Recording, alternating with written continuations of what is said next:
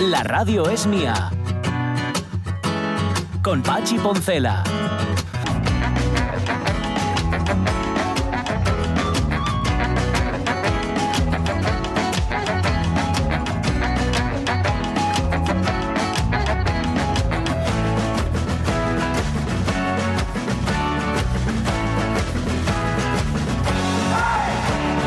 Las 11 y 7 minutos de la mañana impresionaba mucho Mm. ayer, sobre todo por su cercanía a la población, volver de Oviedo a Gijón, era más o menos las 9, Ujú. 9 de la noche, y ver, y además como es, como es de día, pero estaba ya atapeciendo, la imagen era todavía más Mm. impresionante, fuegos, ver focos de incendio, mm, pues supongo Mm. que era el Alamo, no tengo ahora mismo, no- fui incapaz de, lo- de geolocalizarme en ese momento, pero, pero ver tu- ir por la autovista con tu coche, claro, cuando te cuentan los incendios, pero no son eh, en tu ámbito geográfico, en tu ámbito Ya. normal, sino que da- quedan lejísimos, ¿no? Como ver Mm. la guerra, ¿no? La guerra no me toca a mí, toca a otro. Bueno, pues esto Sí, es igual. sí. Veías el fuego tan cerca, tan ahí, Ujú. madre mía, está, está muy pegado, te, te- te- daba una cosa. Sí. eh, eh, claro, entonces es cuando lo entiendes, cuando no, Mm. pues parece, insisto, que les pasa a los demás. Eh, eh, mo- dice el Oviedo aquí cerca en Llanera sé que hubo. Pues en Sí. Sería. Llanera, Ya te digo que no, no tenía, no, vamos, soy incapaz de. Sí. Soy un desastre, lo Sí. confieso. para eso y para casi todo, pero Sí, para lo- geolocalizar Mm. especialmente. Pero Oye, bueno. al, al hilo de, de esto que comentaba Sonia, Sonia de, de- de estos cafres en Sí. Sí. el fútbol infantil y tal, vamos, vam- luego al final del programa colgaremos tanto en Instagram, ya sabéis, arroba la radio es, tanto como en nuestro Facebook, que es la radio es mía, eh, l'equip petit, el- en castellano, el equipo, el, el- el pequeño equipo o el equipo pequeñito. Es un documental, está en catalán, pero está doblado al castellano, eh, de nada, 10 minutos, donde se habla de un equipo eh, de, de chavalinos pues de 7 años, hay algún, 7, 8 años, una cosa así, ¿no? Eh, que no gana nunca. Les, no les- les golean constantemente. Eh, hay, hay, un, hay uno de ellos que es riquísimo que dice: Una vez estuvimos a punto de meter gol. Y, al- y el portero, el portero es buenísimo porque sale, sale merendando, sale con un tazón de colocado y unas galletonas. Dice, yo no paro ninguna, tú. Pero oye, Bebé, eh, es un equipo en el que el portero sí juega, sí, sí, generalmente el- el, espera. prove le, le caen por todos los lados. Y, y, eh, le- le- ves a los padres que les llevan, los padres les llevan a todos los partidos y tal, sí. y les ves a los bajes cómo disfrutan, porque lo que quieren es jugar. Claro. y verse todas las semanas y conocer a los pues, a, los guajes del otro equipo, ¿no? Y, y al final, pero o sea, son mm, o sea, rollos de 8-0, 9-0, 10-0. Que sea una excepción como para ser protagonistas de un documental Sí, manca, fíjate, ¿eh? claro, claro. Y al final eh, no sale, creo, en el, el- ah, bueno, sale el- en los títulos de crédito que consiguieron marcar un gol. Ah, Ay, qué bien. qué bueno. Sí, me decía, salió uno de ellos aquí hablando, lo estoy viendo porque me han mandado el enlace. Sí, sí, sí, Dice, sí. un gol, un gol, sí, sí, uno de Ruth, pero era fuera de juego. Era fuera de juego. Sí, sí. Sí, luego sale otro que dice, yo si marcara un gol es que... Y se queda bloqueado. Dice, es que no sé lo que haría. Me volvería loco de contento. Ay, El Pero Eso son tener- ver, riquísimos, Eso ¿eh? es tener mentalidad, mentalidad de niño. Claro, que es claro. maravillosa hasta que la pervertimos los adultos. Sí. Claro. también tener unos padres y unas Ahí madres, está. Que, no, está. que no esperan que sus hijos ganen o se conviertan Claro, en Messi, que claro. Es, que sale el- salen los padres Mm. y dicen que, que a ellos, evidentemente, les da igual. Además, les ves cómo acaba el partido y van ahí a saludar a los del otro equipo. No hacen ninguna falta, no dan patadas, ¿no? Que es lo típico Mm. que te frustras. Pero tú, ¿por qué te frustras? Te frustras si tu padre. Tiene te una está- expectativa. te está en la, en la banda Sí. diciéndote, venga, pero ¿qué haces? Pero que no sé qué, que tenéis que ganar, que tenéis que esto, que... No, no, no, no, no. Eso no, eso no se puede hacer. Se- se- mm, vamos, no se puede hacer nunca. Pero lo de ya hacer un equipo competitivo, eso ya es a partir de los 12, los 13 años. Mira, eh, y el más, ¿no? problema de jugar al fútbol es que se olvidan de jugar. Sí, eh, Sí, sí, sí, sí. claro que es un juego. Es un juego al Sí, final. sí, sí. Y es jugar al fútbol. Pues sí, ni más ni menos. Bueno, eh, en vez de este documental, luego, en efecto, cu- cuelga eh, Jorge Sí, sí, sí, luego el, el equipetito, el enlace en Sí, nuestras redes sociales. pondremos, el- eh, eh, pondremos una. eh, pues eso, un, un- Vaya, lo diré. Un enlace a Sí, YouTube en Instagram y en Facebook colgaremos directamente el, el documento. Pasadlo, haced que se mueva, pasadlo, es, Eso es, amigos. eso es, Que eso lo es. Pero diciendo, pero diciendo de dónde, de dónde viene. Eso también. Esto no obstante es para los, para los que ya están convencidos ¿eh? de que el fútbol es un juego Sí, y todo lo demás. ya, Los que sí. no están convencidos verán esto y dirán, nah, no, ñoñerías, chorradas, cursiladas y mamarrachadas. Bueno, eh, no hemos hablado nada del cambio de hora ni vamos a hablar. A mí me tiene Ya, cocido. cambió y cambió. todos los años, cambió, cambió. Yo allí me Vamos a cuece un por dentro, así que vale más no tener que enfadarse. Más que nada porque también tenemos mucho que hablar en esta hora. En la historia piquiñina, me salía la radio piquiñina. En la historia piquiñina del cine en Asturias, hoy Lilian de Celis, una grande. Hacía tiempo que Sí. quería hincarle el diente al personaje eh, Ramón Redondo. Bueno, pues hoy lo va a hacer, lo que pasa es que por poderes, porque está currando, tiene cosas que hacer Claro. que Mm. le- por las que le gratifican económicamente y no puede venir. Em, hoy se murió Walt Whitman, ¿no? Eh, Sí. Jorge. Sí, efectivamente. efectivamente, hoy Walt Whitman eh, dejaba la faz de la tierra. Así que vamos a, bueno, vamos a darnos un paseín por sus hojas de hierba. No por los más habituales, es decir, no por el eh, Yo canto al cuerpo eléctrico o, o el O Capitán, mi capitán, ¿no? que, es, que por cierto está dedicado a Abraham Lincoln. eh, Ah. No Capitán, mi capitán, fue cuando Anda. le asesinaron, sí, sí. Lo de la cuna que se mece eternamente, no. Vamos, vamos a ir a otras, a otras hojas de hierba, pero hojas de hierba al fin y al cabo, ¿no? Y ya veréis que muy chulo, muy chulo. Pues sí. Pues nada, eh, luego un poco de Whitman y un poquitín también de lo que nos habéis contado. Nos estáis contando sobre vuestra primera cana. Estoy dudando si hablar mañana de arrugas. no sé. Sí. Hoy es el Día Mundial del Teatro, a- podemos hablar la del teatro si no quieres. Ya. También podemos hablar de teatro. Claro. También puede ser. Bueno, ya veremos. Y, mm, y, por supuesto, completamos revista de presa. Dale, Sí. José.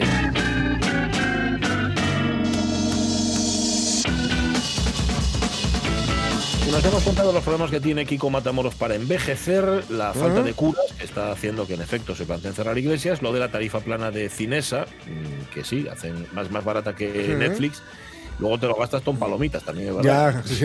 El, el cine ya sabéis que lo más caro no es la entrada. No, no, no, no, en absoluto. Son- son las palomitas. Oye, ¿y esto que, que, ha- que has puesto aquí? ¿Cómo Sí. es posible que la inteligencia... Bueno, da- dilo tú, cuéntalo tú. Sí. La inteligencia artificial imagina a la mujer asturiana bizca.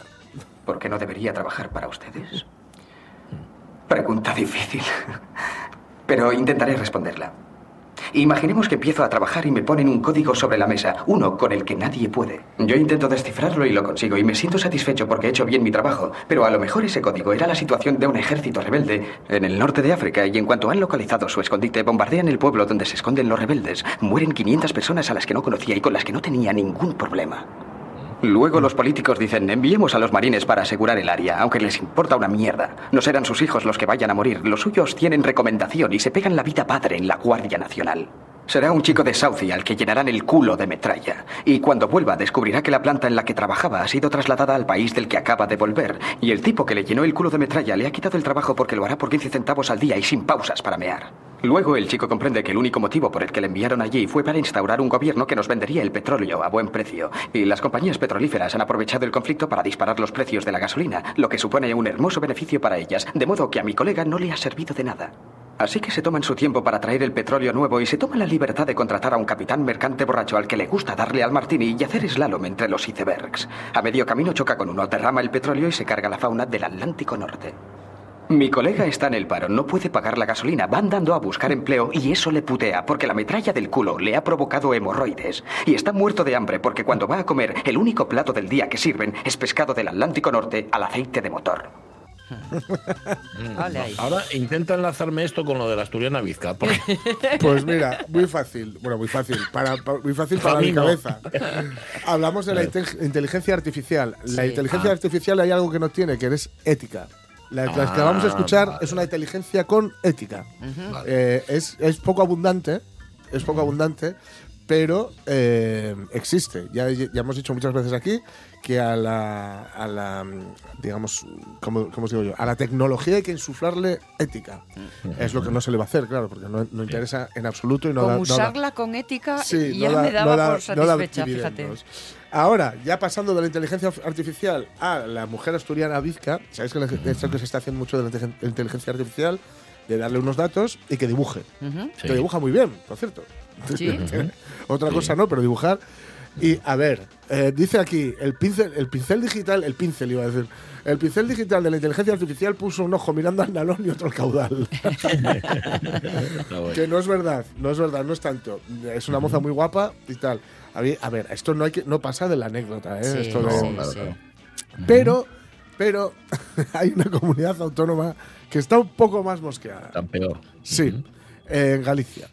Ah, Sí, porque la inteligencia artificial eh, pintó, dibujó a todas las chicas jóvenes, Sí, pero a la de Galicia la hizo una señora mayor. sí. mayor. Ah, Sí, vaya. Lo que me sorprende es que no haya hecho lo mismo con nosotros, con Asturias. Ya, bueno. por Una razones obvias. claro, Sí, sí, claro. sí, sí. Por razones Pero obvias. una señora mayor, por cierto, muy guapa Sí. también, Sí. pero que eh, claro, les ha parecido mal. Les ha parecido Ujú. mal porque, bueno, dice, o sea, Claro. nos- Pero por, por si a- se- por agravio comparativo, digamos. si se basa en, en datos sobre la realidad de cada comunidad, Sí. Sí, sí. lo extraño es que los Sí, asturianos no bueno, hayamos aquí, aquí salido. podrían haber puesto un matacán, ¿no?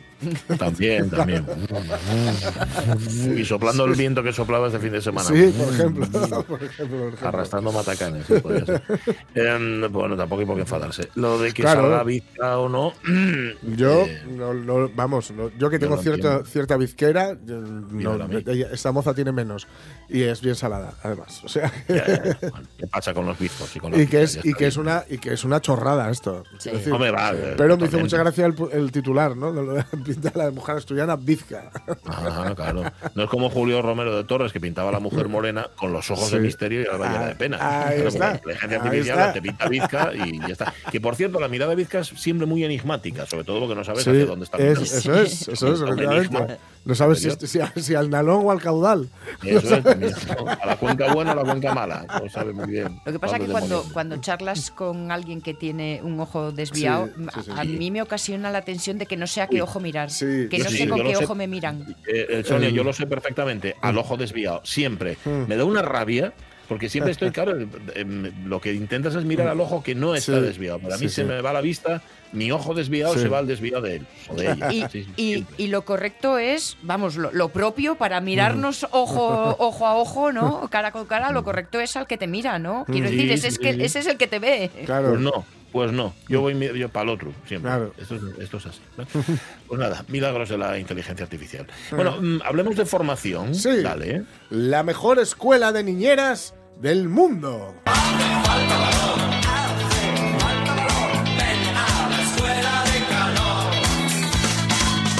Sí, hace falta valor. ¿no? Sí, hace falta valor. niñera. Mire, busquen, busquen, la- busquen el titular para ver a las niñeras. Eh, no se imaginen a Mary Poppins, ni siquiera a. Sherry Bobbins, la de ¡Adiós, Superman! ¿No?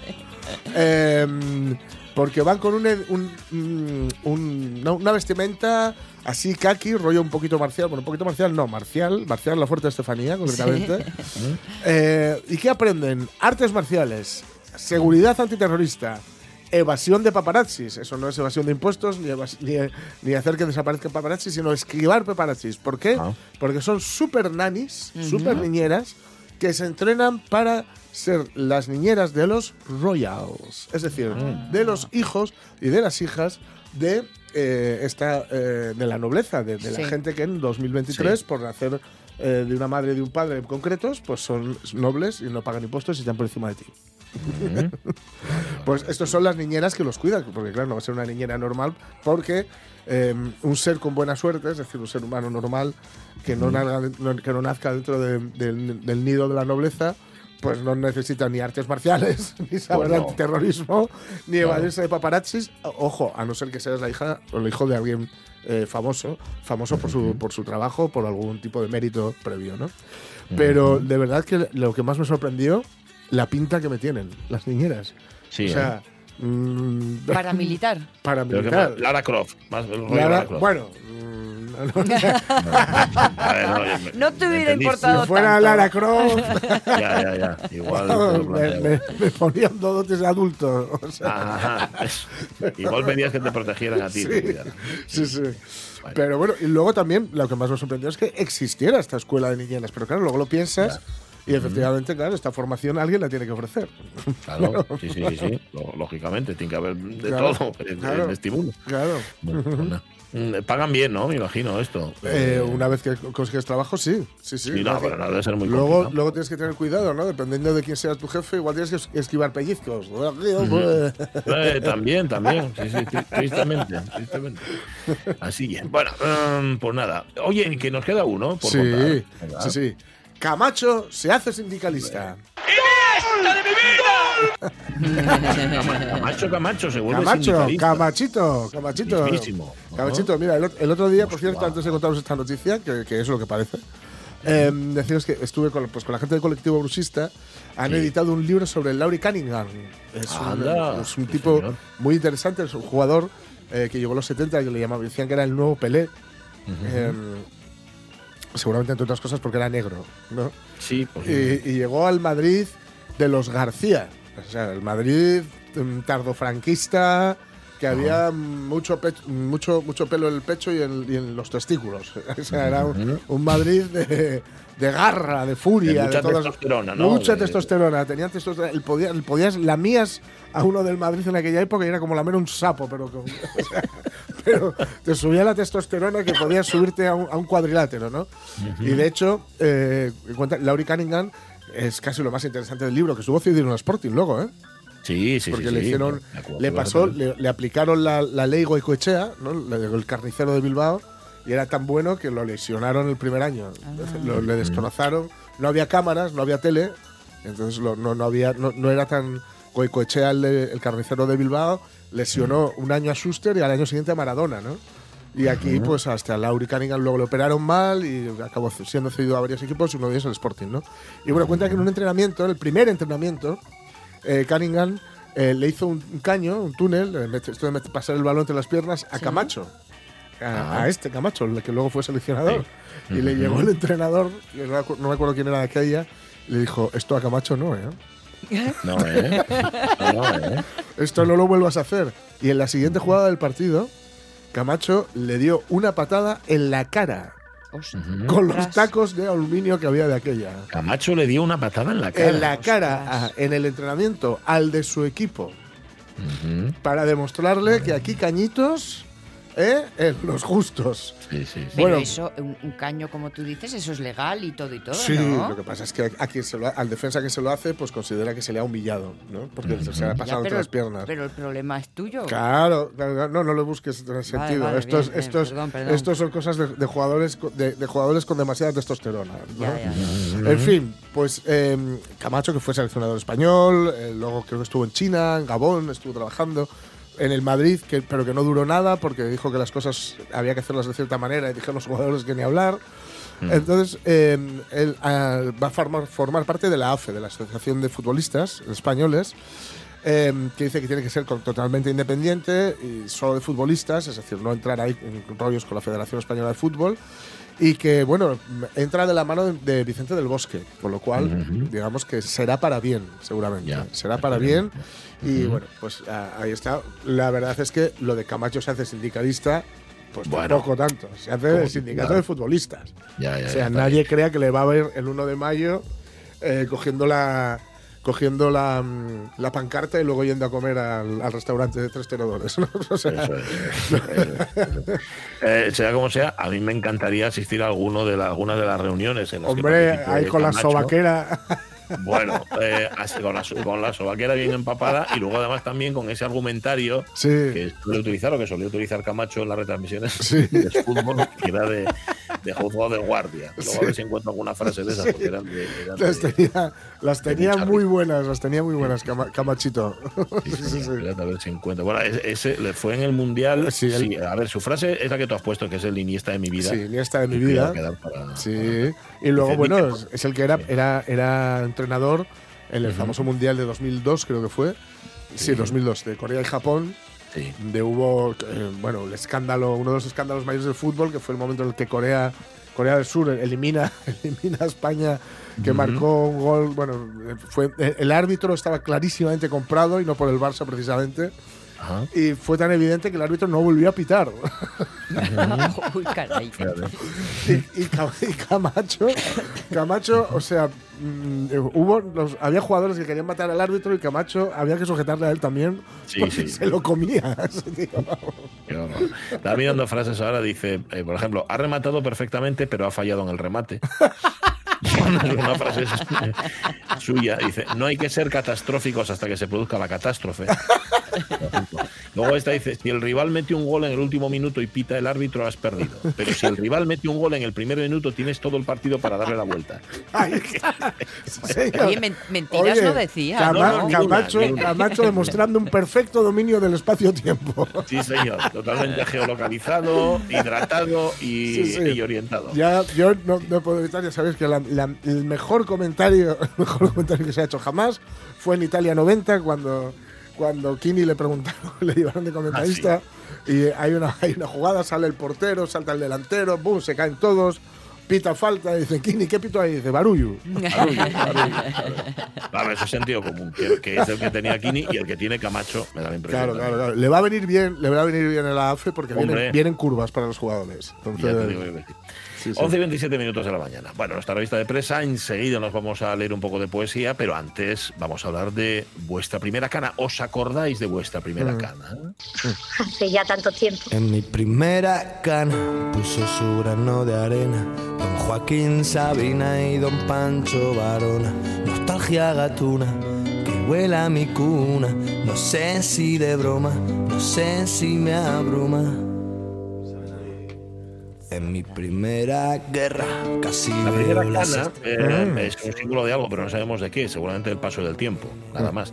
Os preguntamos por ellas hoy en Facebook. Dice que dice Loja que las suyas primeras fueron sobre los 33. Ahora no tengo un pelo negro en la testa. Las luzco y meto caña a mis compañeras de trabajo. Puedo poner cualquier color sin blanqueo previo. Pobres suscriptoras de los tintes y los baños de color. Dice. Eh, a, a Rego le salieron un miércoles piola de aquellos. Debe de ser por culpa de, de, de Aitana. Perfectas y son grises, nieva poca, teleféricos de sobra, dice. Bueno, da igual. Doña Bamba, los oyentes de la radio mía sabemos muy poco de eso. Hoy os habéis equivocado de pregunta. Pero por echaros una mano responderé que a mí me gustan las caras. Insidiosa es la calvicie. Pero eso os da para otro programa. ¿Y cuenta este Orbiz? De momento, por más que reviso, no tengo ni una cana, pero cuando salgan, ahí se quedarán. Que lo de teñirme cada 15 días, mira, no va conmigo. lo tiene clarísimo. María Sun, tengo tres o cuatro solo y me salieron hace relativamente poco Ah. tiempo. Y francamente, me da igual. Si me tiño es porque me gusta cómo me queda el pelo rojo. Amplío mi comentario. Creo que los hombres que tienen barbas con canas están, no todos, muy guapos. en Mira. fin. Ay, ay, gracias por la parte que me toca. No sabes en qué equipo estás, ¿eh? bueno, Eh, Natalia Castaño nos pone foto y dice: Yo con 21 años me salieron las primeras canas y a mucha honra las luzco porque son parte de mi naturaleza. Belén González, hace mucho que tengo canas, sobre todo en la zona de las orejas. Tengo 51, me pongo baños de color rojo, pelirrojo, porque me gustan, ven igual que María, son esos colores. Me estoy planteando no teñirme más, va rachas. En verano se me pone más rubio, oye, y no me tiño.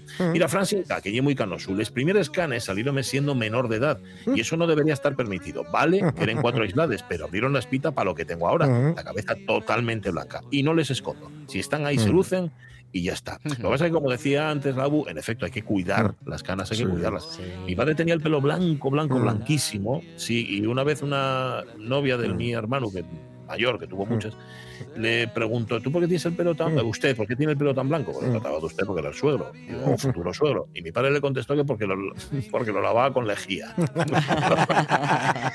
Pero parece ser que no, o sea, que no lo hagáis en casa, no lavéis el pelo con lejía. sí, porque no. Endozo Hurtado, canas dice, ojalá. Ojalá. Claro, si es que sí. el sabio y las migas, amigo. Señor Juan Masalix, yo no tengo canas, son pelos rubios. ¿Y qué dice Roberto Cañal? Y un tema que nunca me preocupó, ni cuando empezaron a salir, ni cuando empezaron a faltar. Luzco una perguapa pista de aterrizaje para mosques, mosquitos y similares. Y, ¿eh? El mi nieto Roque entrúgame muy a menudo, abuelito, tú, ¿por qué no tienes pelo? Y yo dixo y porque me baixo para la cara, porque me baixó para la cara y salióme la barba. Y todos contentos, oyisti, libertad capilar. El pelo si quiere salir que salga, si quiere caer que caiga, y si quiere ponerse blanco, pues que se ponga. Una queja a los y las peluqueros y peluqueras, a los calvos, más barato que vos. Lleva menos trabajo. Ay, amigo, que Roberto, tú sigues yendo a la peluquería. Yo ya compré una máquina de estos de rapame y. Ah, claro. Cosa que siento mucho. Solo las conversaciones con Celeste, con mi peluquera, ya merecían la pena. Mucho nos. Berto Alonso, tengo el yo izquierdo petado de canes, pero en el pelo nada. Cosas raras. Y de familia, dice Monte Pérez López, nos salen canas muy pronto. Dejo que la naturaleza siga su curso y las disfruto. Recuerdo los sutiles reflejos violetas que mis abuelas añadían a sus cabezas blancas de manera muy elegante. En la peluquería, eh, mi madre lo llamaba champú, eh, champú violín. ¿Ah, sí? Violín, ¿por qué? Porque violeaba. Sí, violeteaba. claro. Sí, sí, champú violín. ajá, sí, sí.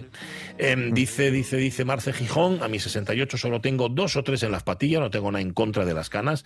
A la gente mayor le dan un toque de elegancia, pero esa moda ahora de creerse heroínas por lucir canas tampoco la entiendo. Creo que cada cual debe de ir como más le guste Pues y como mejor se Sí, Venga. claro. ¿Alguno más? ¿Qué voy a hacer con ellas, dice?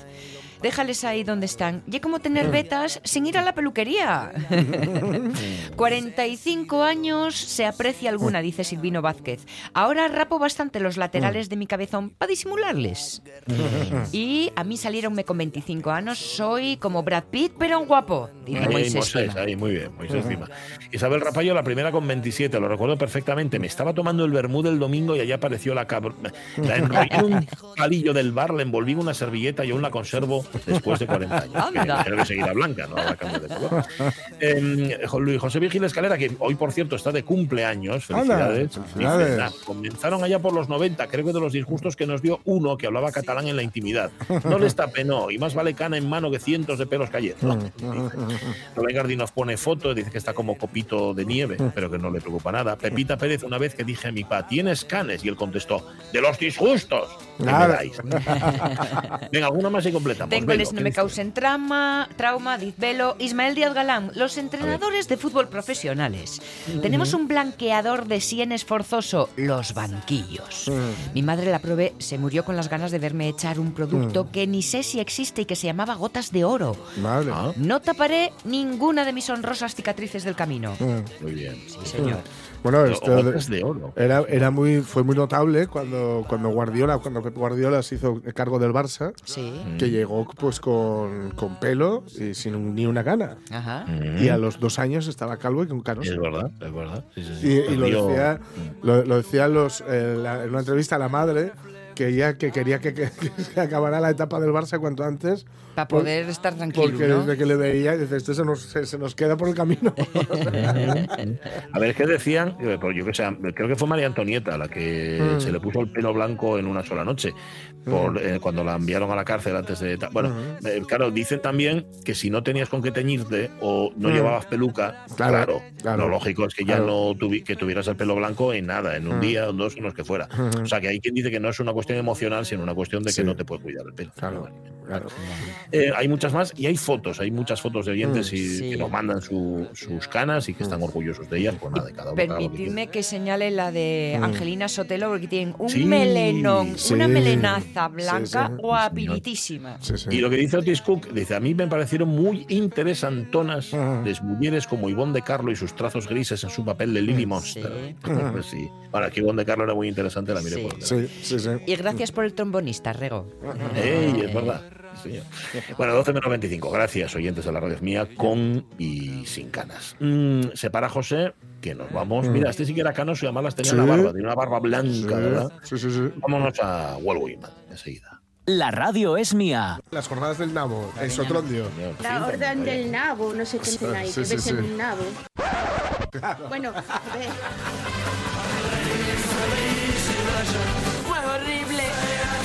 Con Pachi Poncela.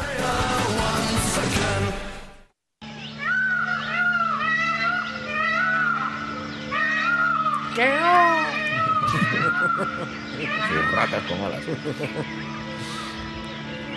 Bueno, fue hace, a ver, déjame que te cuente, fue 1892 Eh, sí. cuando se nos iba. Walt Whitman en Camden. En Camden, pero el de Estados Unidos, no el de Londres. ¿eh? Sí, Walt Whitman, eh, el poeta estadounidense, uno de los padres del verso libre, pero verso. Es decir, era verso libre, pero era poesía que rimaba, no en castellano, evidentemente, porque está traducida, pero sí en el original en inglés. Eh, eh, la verdad es que la influencia a nosotros, a ver, nos ha llegado a través de películas, ¿no? Y tal vez no haya tenido tampoco la influencia aplastante, pero por, por una sola cu- cuestión, que es el, el idioma, el inglés, ¿no? En Estados Unidos es inmenso el peso que tiene la poesía de, Walt Whitman, inmenso. De hecho, eh, vamos, to- toda la poesía, digamos, ¿cómo se diría, yo? Contemporánea norteamericana o casi toda de, la- de las fuentes de Walt Whitman. Y por supuesto estaba veneradísimo por los beatniks y por toda la poesía más, más, más moderna, vamos a decirlo así, ¿no? Más rompedora. Precisamente por el hecho de que eh, hay momentos en los que no sabes si estás leyendo prosa poesía, es una prosa poética, eh, luego hay otros en los que no, es más, más, más canónico, ¿no?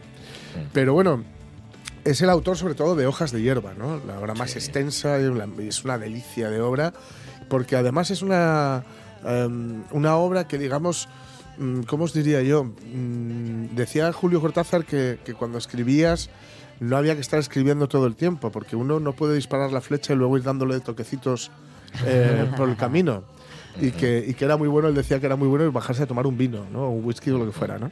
Eh, Walt Whitman fue reescribiendo Hojas de Hierba porque en realidad Hojas de Hierba es un espejo de tinta de, de Walt Whitman ¿no? y de lo que a él le iba sucediendo. No olvidemos que, que él, era- él fue muy escandaloso el hecho de que hiciera un- una, una poesía donde hablaba de la masturbación. Y, y de, y de, bueno, de regar el prado, ¿no? Por así decirlo. Pero bueno, eh, es un libro de poemas, eh, vamos a decir que, que se, se publica en 1855 y bueno, se vaya, digo, modificando. De hecho, es una, es una locura, es una- un dolor de cabeza tremendo ponerte a ordenar las ediciones y todos los cambios que hay.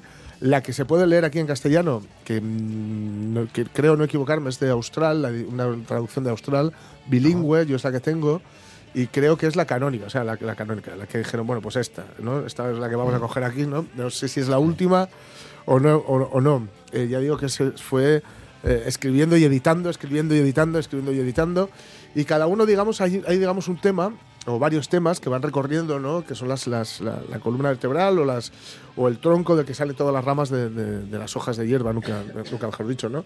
La celebración de, de- la naturaleza, ¿no? La- una alegría, una alabanza de los sentidos, eh, de, someter a veces la parte racional a la parte más sensorial nuestra, ¿no? Eh, estar, estar muy. eh, ¿cómo, cómo os diría yo? Por ejemplo, la- la poesía inglesa había mucho simbolismo, mucha alegoría, mucha meditación, mucho rollo espiritual, mucho rollo religioso. Esto no, esto es, una- es disfrutar de la vida, disfrutar de las cosas más básicas, entre comillas, más básicas por, por sencillas, ¿no? Las, las cosas que, que luego, que, que- que- que curiosamente tenemos a nuestro alcance y luego pagamos una pasta por disfrutarlas, ¿no?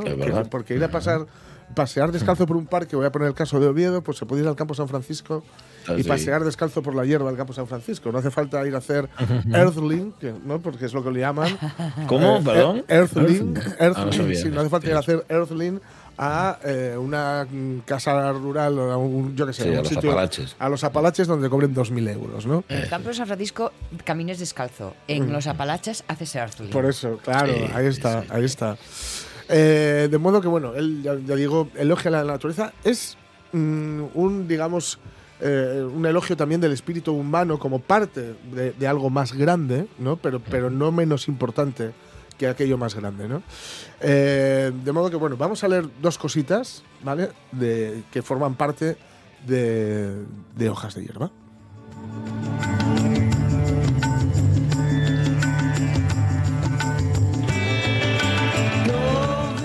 Las revelaciones y la correspondencia del tiempo, la perfecta sensatez denota al maestro entre los filósofos. El tiempo, nunca interrumpido, se revela por partes. Lo que revela siempre el poeta es la agradable compañía de una multitud de cantores y de sus palabras. Las palabras de los cantores son las horas o los minutos de luz o de sombra, pero las palabras del hacedor de poemas son la luz y la sombra universales. El hacedor de poemas establece la justicia, la realidad, la realidad y la inmortalidad. Su penetración y su poder envuelven las cosas y a la raza humana.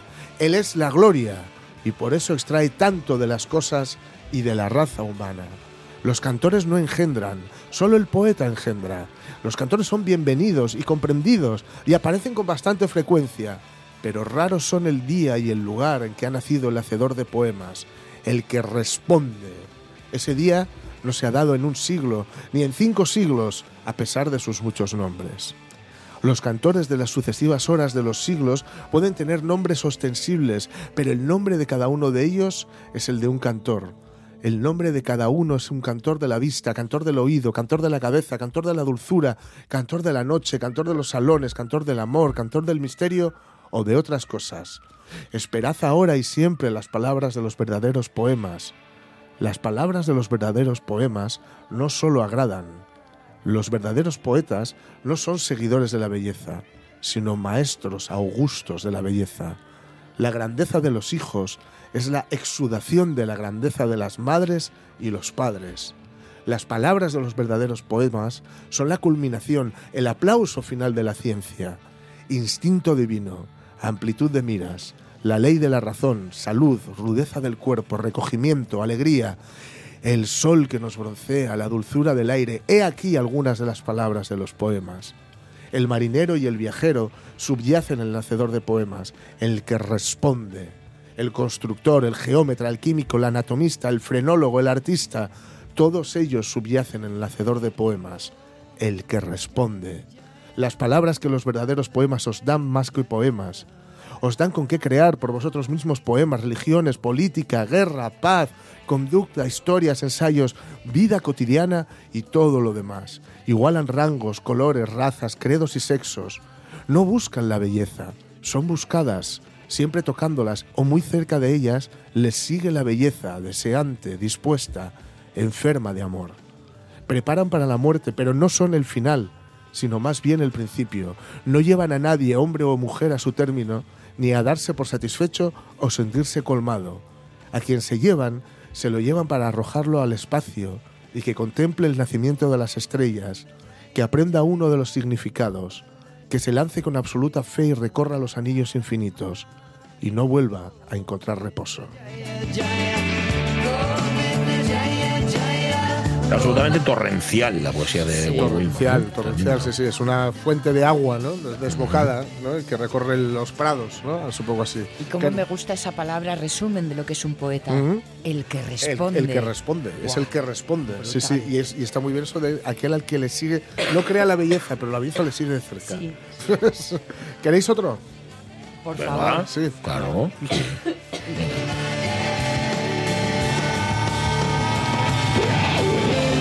El sol y las estrellas que flotan en el aire, la tierra con forma de manzana y nosotros en ella. Su deriva es grandiosa, sin duda. No sabría calificarla, salvo de grandiosa. Y que es la felicidad y que el designio, designio oculto que explica que estemos aquí no es una elucubración, ni un chiste, ni una probatura, ni algo que si nos acompaña la suerte quizás salga bien o sin ella sea un fracaso, o que ante cierta contingencia pueda retirarse. La luz y la sombra, la extraña sensación del cuerpo y la identidad, la codicia que con perfecta complacencia todo lo devora, el orgullo y la expansión infinitos del hombre, sus indecibles alegrías y pesares, la maravilla que advertimos en todo lo que vemos y las maravillas que ocupan para siempre cada instante. ¿En cuánto tiempo lo has estimado, camarado? ¿Lo has estimado en el, en el mismo que tu oficio o tu trabajo en la granja? ¿O que los beneficios de tu establecimiento? O procurarte una, una posición, o para entretener el ocio de un caballero o el de una dama? ¿Se te ha ocurrido acaso que el paisaje haya cobrado sustancia y forma para ser pintado en un cuadro? ¿O, lo que, los hombres y mujeres para que escriban sobre ellos o para que les compongan canciones? ¿O la fuerza de la gravedad y las grandes leyes y las armoniosas combinaciones de los fluidos del aire para ser asuntos de sabios? ¿O la tierra oscura y el mar azul para que los representen mapas y cartas?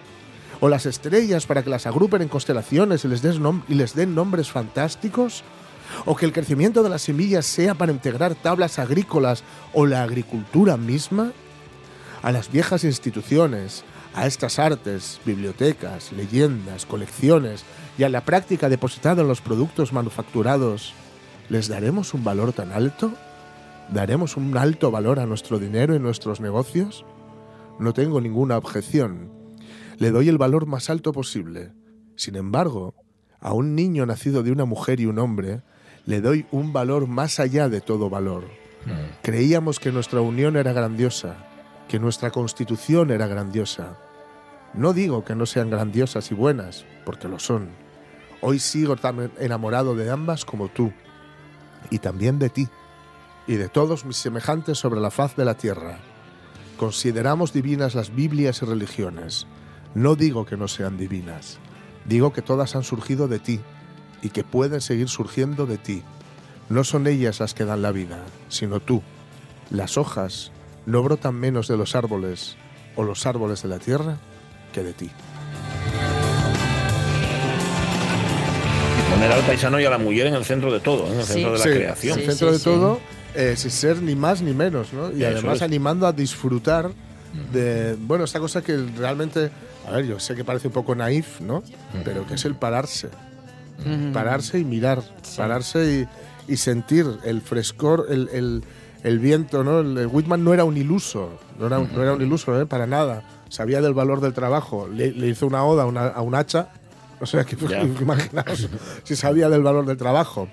Pero sabía dejar constancia de aquello que es bello, pero, pero no inmutable, de aquello que debemos valorar y disfrutar antes de que sea imposible hacerlo. Antes de que sentir la hierba en las plantas de los pies sea imposible. Antes de que respirar hondo no sea, eh, se convierta en dar tragos largos de veneno. Antes de que el atardecer sea solamente luz bajo una capa de filtros y de polvo o de pantallas. Así que disfruten mientras puedas porque el viaje se hace corto. Si preguntáis por mí, me encontraréis aquí,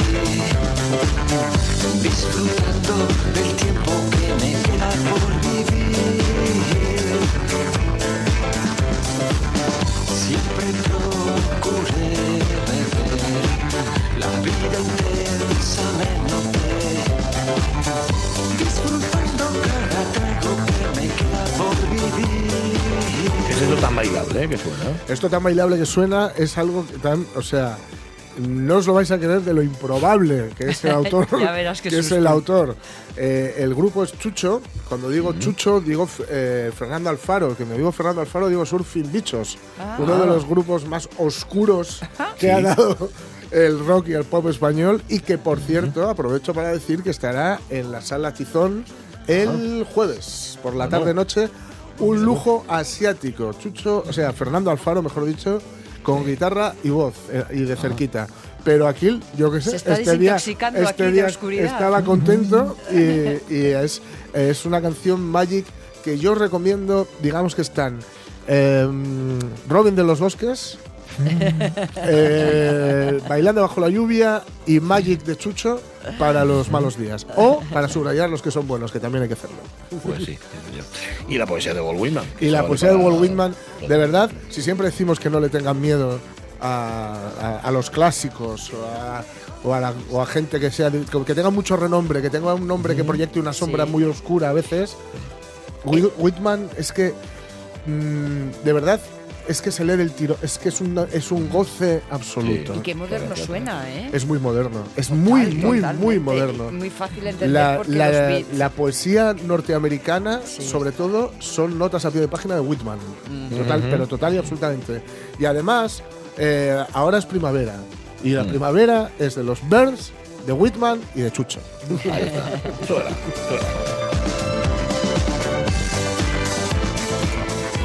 Un poco de magia, vale, 12 menos 10, digo 11. Ay, es que no está, ¿por qué no está cambiado el reloj este? ¿No? ¿Por qué no está cambiada la hora de este? Ah, sí, sí, no, está bien, está bien. no. Pero qué reloj tienes que no cambia automáticamente, No, no, no, me, Pachi, me ha cambiado, que es un que carrillón. me di- Ah, el que no cambié fui yo. La, la hora del reloj está cambiada también. Pues eso, 12 menos 10, vámonos al cine. Vamos.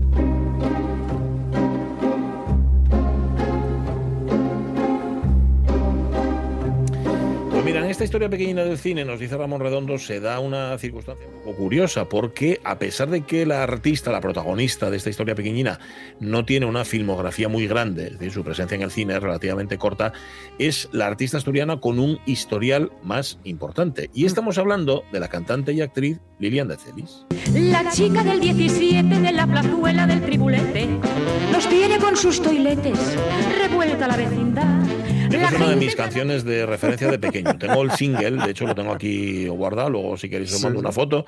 Sí, sí, sí, La chica del 17 cantada por Lilian de Celis, cuyo nombre era Lilian, en efecto. Es Lilian, no era, es Lilian. Lilian Ángela de Celis Colía, Lilian de Celis. Y lo de Lilian se lo pusieron sus padres, la bautizaron en honor al artista de origen alemán Lilian Harvey, por eso ella se llama Lilian, que puede pa- parecer nombre artístico, pero no lo es. Bueno, Lilian con un año se va a Santander con toda su familia, porque su padre ampliaba el negocio, desde muy niña ya tocaba el piano, actuó en público por vez primera en una fiesta escolar y con el éxito que tuvo fue reclamada para formar parte de otros festivales escolares. Estudió en la Escuela de Comercio, aprendió mecanografía y taquigrafía porque su padre quería que su hijo tuviera un empleo estable lejos de cualquier frivolidad artística. Esto sonará, ¿no? Esto es muy habitual a lo largo de la historia. sí. Pero claro, ella tenía unas ganas locas de ser cantante. Entonces su padre le dijo y le aconsejó y le dijo que vale, que venga, que sí, y quedó matriculada en el Conservatorio de Música. Es decir, si vas a hacerlo con estudios y con título. Allí estudió canto y piano.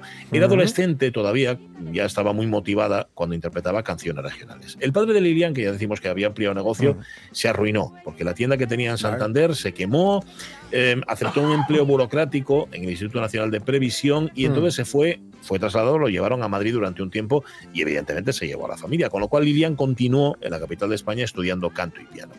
De aquella era costumbre que las aspirantes a figuras de la canción pasaran por una academia de música, con lo cual Lilian hizo lo propio, acudió a la del maestro Manuel Monreal, quien la instruyó en la manera de interpretar canciones populares.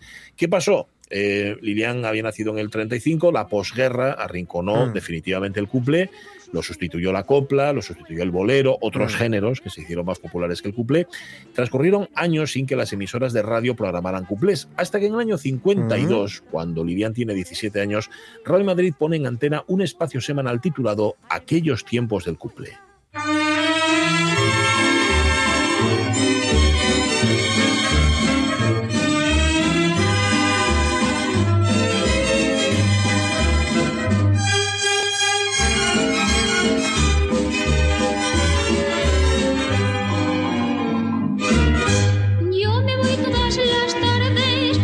Las tardes del. Ritz, eh, la canción con la que dan la brasa durante toda la película, durante el cochecito. es una película de esos años, de los 50. Dan Sí, la brasa sí, sí, constantemente, sí. la cantan, la tocan. Sí, Bueno, una, una pesadez.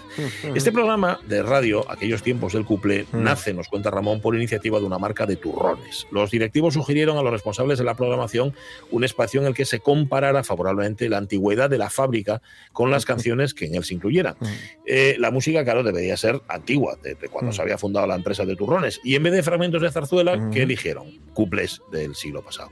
Claro, no era fácil dar con una cupletista que pudiera animar aquel programa. El maestro Cisneros, Mm. que dirigía la orquesta de Radio Madrid, fue un día a la academia de Manuel Monreal, que era amigo suyo, y este le recomendó a una joven cantante asturiana, Lilian de Celis, de la que, por cierto, se había enamorado perdidamente, y luego Ah. lo contaremos porque tuvo sus consecuencias. Bueno, en poco tiempo, aquellos tiempos del cuplé, el programa se convirtió en uno de los espacios musicales de mayor audiencia de la radiodifusión española. Indalecio Cisneros, que también era director artístico de. Discos Columbia, le propuso a Lilian de Celis realizar sus primeras grabaciones y así fue como Lilian evocó los cuplés de antaño, los que en- estrenaban, acordados, La Fornarina, La Chelito. Raquel Meyer. La Goya. Bueno, el programa que iba a durar cuatro semanas, atención, acabó teniendo una vida de seis años. Por ser amiga de hacer favores, porque fue alegre su juventud. En coplas se vio la Dolores, la moza y amaste tú.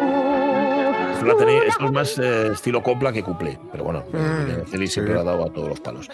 Em, esto era en el 52. Al año siguiente, en el 53, Lilian de Celis se casa con el que era su profesor de piano en la academia, el señor Monreal, que fue un error. Un error, como decía ella, de impulso. Sus padres estaban en contra de la decisión porque él, Monreal, tenía 32 años más que ella.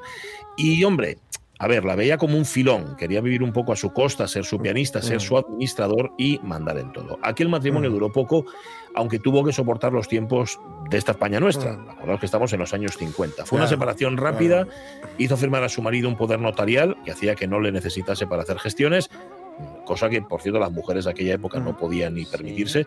Y esto le vino muy bien, por cierto, para poder viajar a Hispanoamérica tiempo después. Pero atención, porque si se casaron en el 53, la separación no llegó oficialmente hasta el 72, hasta 1972, o sea, casi 20 años después. Y no debió de llegar a divorciarse. Esto no nos consta, a Ramón no le consta, parece ser Mm. que no llegó así. Vamos, no tuvieron más contacto y eso lo demuestra que se enteró que habían viudado tres años después de que muriera Monreal. O sea, sabía, supo que era viuda tres años después de que él se muriera. Las primeras actuaciones de Lilian de Celis fueron en la Sala Morocco, el Jardín de Verano Pabellón y más tarde en el Circo Price. Y debutó Hombre. como primera actriz en el Teatro Albéniz en junio del 57 y más tarde en el Teatro de la Latina. Em, a lomos del éxito del programa radiofónico, el director de cine idea el argumento de lo que iba a ser su siguiente película, El último Mm. cuplé. Os suena el último cuplé, ¿eh? Bien. Eh, Juan de Orduña había elegido como protagonista a Sara Montiel, pero quería que actuase en playback. Es decir, que Mm. los cuplés que, eh, que, que ellos querían meter en la banda sonora los cantara Lilian. Y aquí fue el segundo error de los que te arrepientes toda la vida. Ella, que había triunfado en la canción a través de la radio y alguna pequeña grabación, les dijo a quienes le hicieron la entrevista para el trabajo que no iba a cantar los cuplés Mm. si ella no iba a ser la estrella. ¿Qué pasó? Porque al final las canciones las cantó Sara Montiel y surgió una rivalidad que Mm. tuvo, tuvo menos de real aquella rivalidad como lo de los Rolling y los Beatles que de instrumento promocional de él de representantes. Lilian era la cupletista con su estilo tradicional de soprano y Sara era la del estilo moderno con su voz grave y sensual. ¿verdad?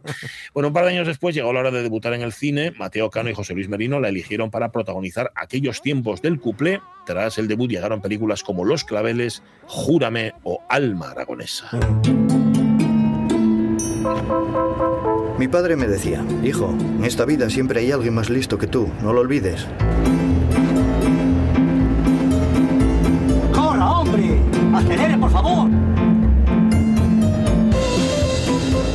Esto que suena es el tráiler de una película muy posterior de Lilian de Celis del año 2015, ni más ni menos, de la primera vez, por cierto, que rodó en Asturias, a las órdenes, a las órdenes de Ah. Quirós, de Juan Antonio Quirós, Ah. en la serie de la TPA aquí, El Paraíso, y en el largometraje Los Desorientados, que es justamente lo que estamos escuchando. Pero bueno, esto es adelantarse. En el 62 se va a Hispanoamérica de gira, organizada desde Argentina, estuvo casi 10 años en Hispanoamérica, sobre todo en México, país que había elegido como base.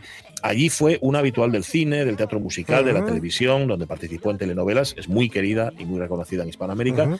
Cuando se le pregunta por su larga estancia en México, contesta que cada vez que se planteaba regresar a la patria, surgía una Mm. oferta para trabajar allá por una cantidad de dinero cada vez mayor, así que Claro. ¿qué va a hacer? Pues no podía rechazarla. Con esos trabajos consiguió pagar su casa de Madrid, rodó en México, entre otras películas, Mm. Los apuros de dos gallos, donde coincidía con grandes de la música charra como Miguel Aceves Mejía, Marco Mm. Antonio Muñiz o Lucha Villa, u otra película como Me ha gustado un hombre. Mm. Vuelve a España en los 70, la crisis comenzaba en México Mm. y su padre comenzaba a tener achaques importantes. Aquí, evidentemente, en los 70 el cuplé ya no sonaba. Claro. El nombre de Lilian de Celis estaba muy alejado del ambiente musical de Ujú. entonces y claro, le costó adaptarse. Aún así, mantuvo su repertorio hasta hace no mucho. Rodó en el 74 con Vicente. Parra, dirigida por Rafael Moreno Marchén, Yo fui el rey, donde cantaba varias canciones ajenas al cuplé, y empieza a trabajar en televisión española, interviniendo en series como eh, en la serie Cantares. ¿Os Ujú. acordáis de Cantares? Sí. Eh, aquí Sí, de. Laura Postigo. Bueno, pues ahí, estaba también Lilian de Celis. También, tiempo después, en Canal 7, Historias del Cuple, Ujú. 13 episodios donde se explicaban las historias de cada cuplé y ella cantaba algunos en, el- en los programas. Y en el 94 Recibe un homenaje del Festival de Cine de Gijón. Nos quedan cuatro cosas por contar de ella, Sí. que habría que contar Además, muchísimo más. Del, Sí, fin- del final me han dicho algo en directo, además, ahora mismo. Sí, ¿no? Sí, Vale, sí, pues sí. nada. Ahora, luego ahora lo- luego contamos, luego lo rematamos. la historia de Lilian de Celis en esta historia pequeñina del cine